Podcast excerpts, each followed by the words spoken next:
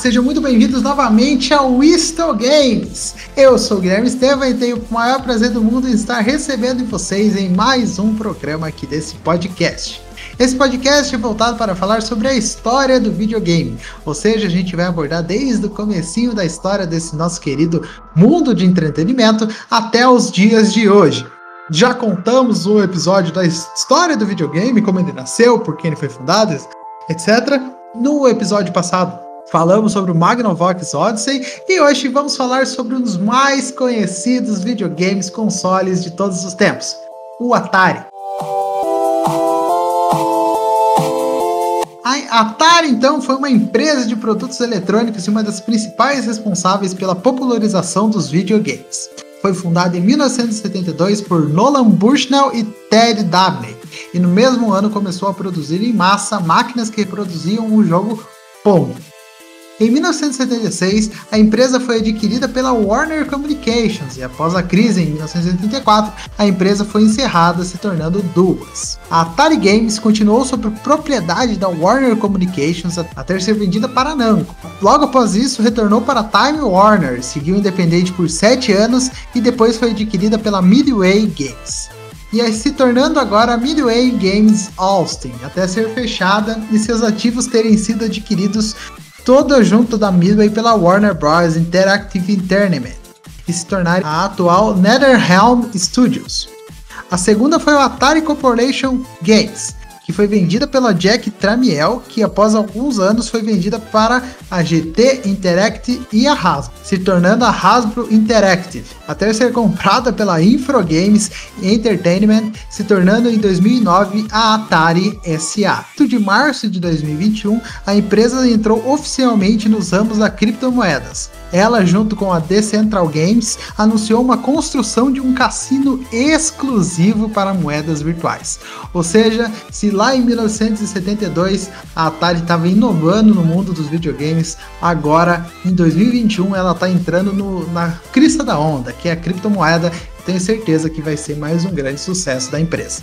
Como você já pode ter visto, a empresa foi vendida várias e várias vezes, já mudou de nome várias e várias vezes, já foi duas ao mesmo tempo, mas hoje é uma só, a Atari SA. Mas, né, a primeira Atari, aquele primeiro aquela primeira empresa foi encerrada em, em 1 de julho de 1984. Teve 12 anos de existência a primeira Atari, né? A primeira coisa que fez tudo aquele, uh, esse burburinho que a gente tem até hoje em dia. Um pouquinho da história, então, né? A Atari foi fundada pelo Nolan e pelo Ted, como eu já disse, e em 1975 a empresa lançou uma versão caseira do jogo Pong. Uh, durante a década de 70, a Atari se destacou ao produzir dezenas de jogos para arcade. Tempos depois, Nolan vendeu a empresa para Warner, que tinha feito uma oferta irrecusável. Com o passar do tempo, houve um certo choque entre a nova direção e Nolan por causa de um modo diferente dele de administrar a empresa, e também irritando os magnatas que tinham comprado a companhia. Isso culminou com Nolan sendo despedido. É foda ser despedido do seu próprio. É, do que você mesmo criou. O primeiro console foi o Atari VCS, ou Video Computer System, lançado em 1977.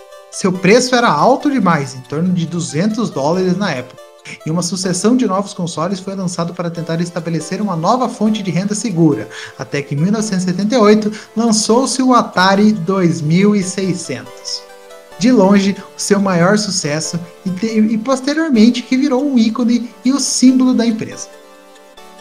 Novos consoles com mais recursos foram lançados posteriormente, né? Como o Atari 5200, o portátil, o portátil Lynx e o mais recente Jaguar. Mas nenhum chegou perto das marcas de venda alcançadas pelo 2600. Havia centenas de empresas produzindo jogos, né, que chegavam aos milhares de títulos para o 2600.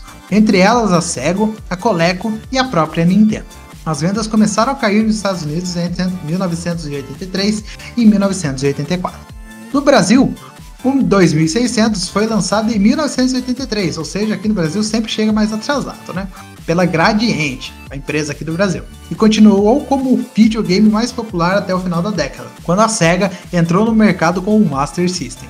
Ainda assim, é possível encontrar até hoje programadores e pequenas empresas produzindo novos jogos compatíveis com o 2600. Para você ver que o jogo foi lançado lá no começo dos anos 80, mas até hoje tem gente que joga esse console. Um insucesso frente às grandes marcas surgidas a partir da terceira geração de videogames, né, de 8 bits, causou problemas financeiros na Atari. No início dos anos 90, a companhia investiu no portátil Lynx, que não teve a mesma aceitação que o seu concorrente, o Game Boy. Como vocês sabem, o Game Boy vendeu horrores da Nintendo, né? Em 1993 lançou então a parceria com a IBM, o Jaguar, console de 64 bits e o mais avançado do seu tempo. Mas a carência de jogos e o alto preço do aparelho fez com que as vendas nunca decolassem, sendo mais tarde eclipsado pela Nintendo como um Nintendo 64, que veio logo em seguinte, batendo outra vez recorde de vendas. Bem como pela Sony, que logo logo vai lançar o PlayStation. Ao longo dos anos 90, a inabilidade da Atari em acompanhar o mercado de consoles culminou com a venda de suas divisões para diversas empresas da informática, terminando com a venda da própria marca para a Infogrames em 2001. Desde então, essa empresa usa o nome e logotipo original da Atari em seus produtos e assim produziu jogos de sucesso, como a série Civilization. Tenho certeza que você já jogou Civilization e é da empresa Infogrames, que é a dona do Atari hoje em dia. Agora os, os videogames, né, que o Atari foi lançado. Primeiro, então, o 2600, depois teve, tivemos o Video Music, o Atari 5200, o 7200, o Shags, o Lynx, o Jaguar, o Atari 8 bits, Atari ST. Depois a gente teve o portfólio Palm Top, já é uma coisa mais tecnológica que eles tentaram reviver o Atari e neste ano, no finalzinho, na verdade, no finalzinho de 2020, foi lançado o Atari VCS, o novo Atari VCS. É, ele é o novo console de videogames da família Atari que chega ao mercado, né? Chegou ao mercado no ano de 2020. O sistema, o dispositivo, né? O console, ele é lindo, maravilhoso. É, ele vai rodar o sistema operacional Linux com processador AMD. Apesar de ser desenhado e ser feito para homenagear o Atari 2600, jogos, moder jogos modernos também funcionarão nesse novo console em Full HD. Você compra o console, uh, você, ele vem com todos os, os cabos e necessidades que você precisa. Se você quiser conectar o seu próprio é, teclado, mouse nele, para ele virar um PC na sua tela também, você pode ele, ele funciona tanto como console para videogames quanto, quanto um PC. É extremamente caro, não vende no Brasil, mas se você for rico e não morar no Brasil, eu recomendo você comprar e mandar uma foto daqui para o Isto Games para a gente ver como que é esse Atari VS VCS. Tenho certeza que muita gente vai ficar na curiosidade. Bom, vamos falar um pouco então sobre o maior sucesso da Atari, o 2600, originalmente vendido como Atari Video Computer System, ou VCS, olha só, parece que temos voltando, né? Então, VCS. Até novembro de 1982 ele foi vendido. É um videogame projetado pelo Jay Milner e lançado em 1977 nos Estados Unidos e em 1983 no Brasil. Ou seja, no Brasil chegou seis anos depois. Considerado um símbolo cultural dos anos 80, foi um fenômeno de vendas no Brasil entre os anos de 84 e 86, e seus jogos permaneceram na memória de muitos que viviam na juventude naquela época. Em março de 2017, a Tectoy lançou o Atari Flashback 7, baseado no 2600.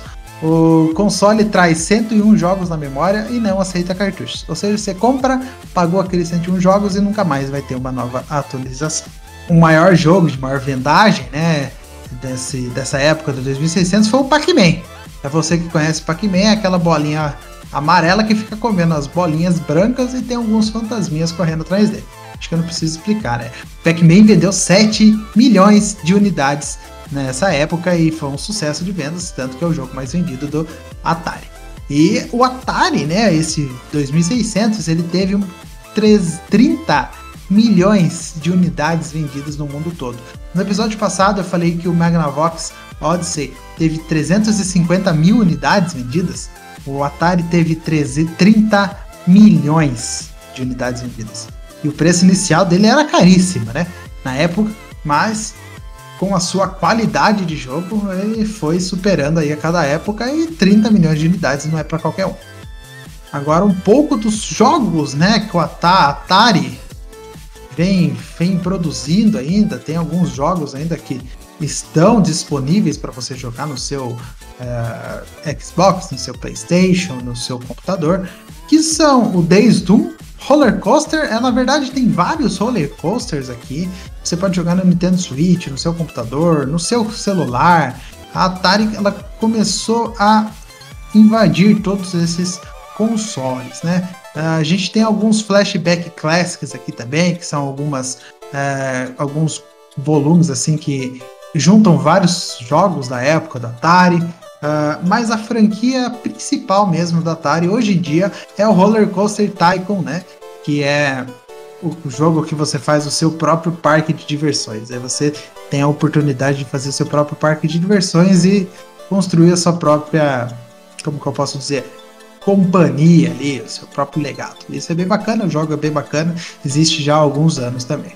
Eles ainda investem em outros jogos, como Combate Tank Fury, que é da própria Atari, é, o Castles e Catapults, é, Citytopia e alguns outros jogos aqui, que a maioria é tudo hoje em dia para iOS, Android ou no seu computador PS4, PS5 e Xbox, a série da Xbox também.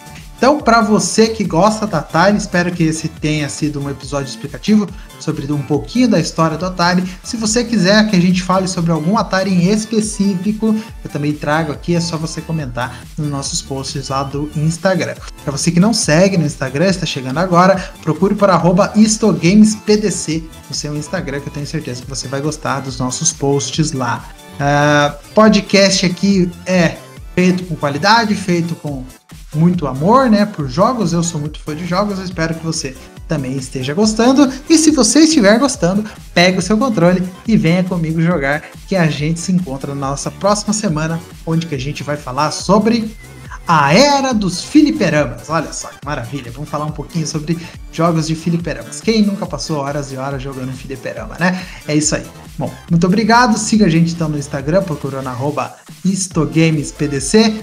O Histogames PDC também é da iniciativa Podcasters Unidos, então dá uma ligada lá que eu tenho certeza que você vai gostar de todos os podcasts que pertencem à rede. Um grande abraço, eu sou o Guilherme Estevam, a gente se encontra semana que vem. Tchau, tchau.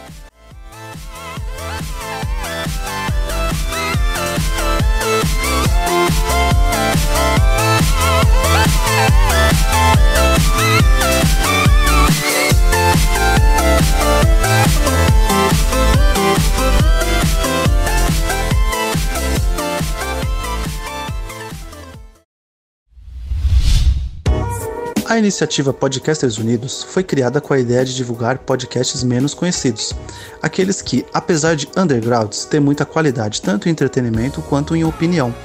Por aqui você tem a chance de conhecer novas vozes que movimentam essa rede. Então entre lá no nosso Instagram, o arroba Podcasters Unidos, é só escolher e dar o play.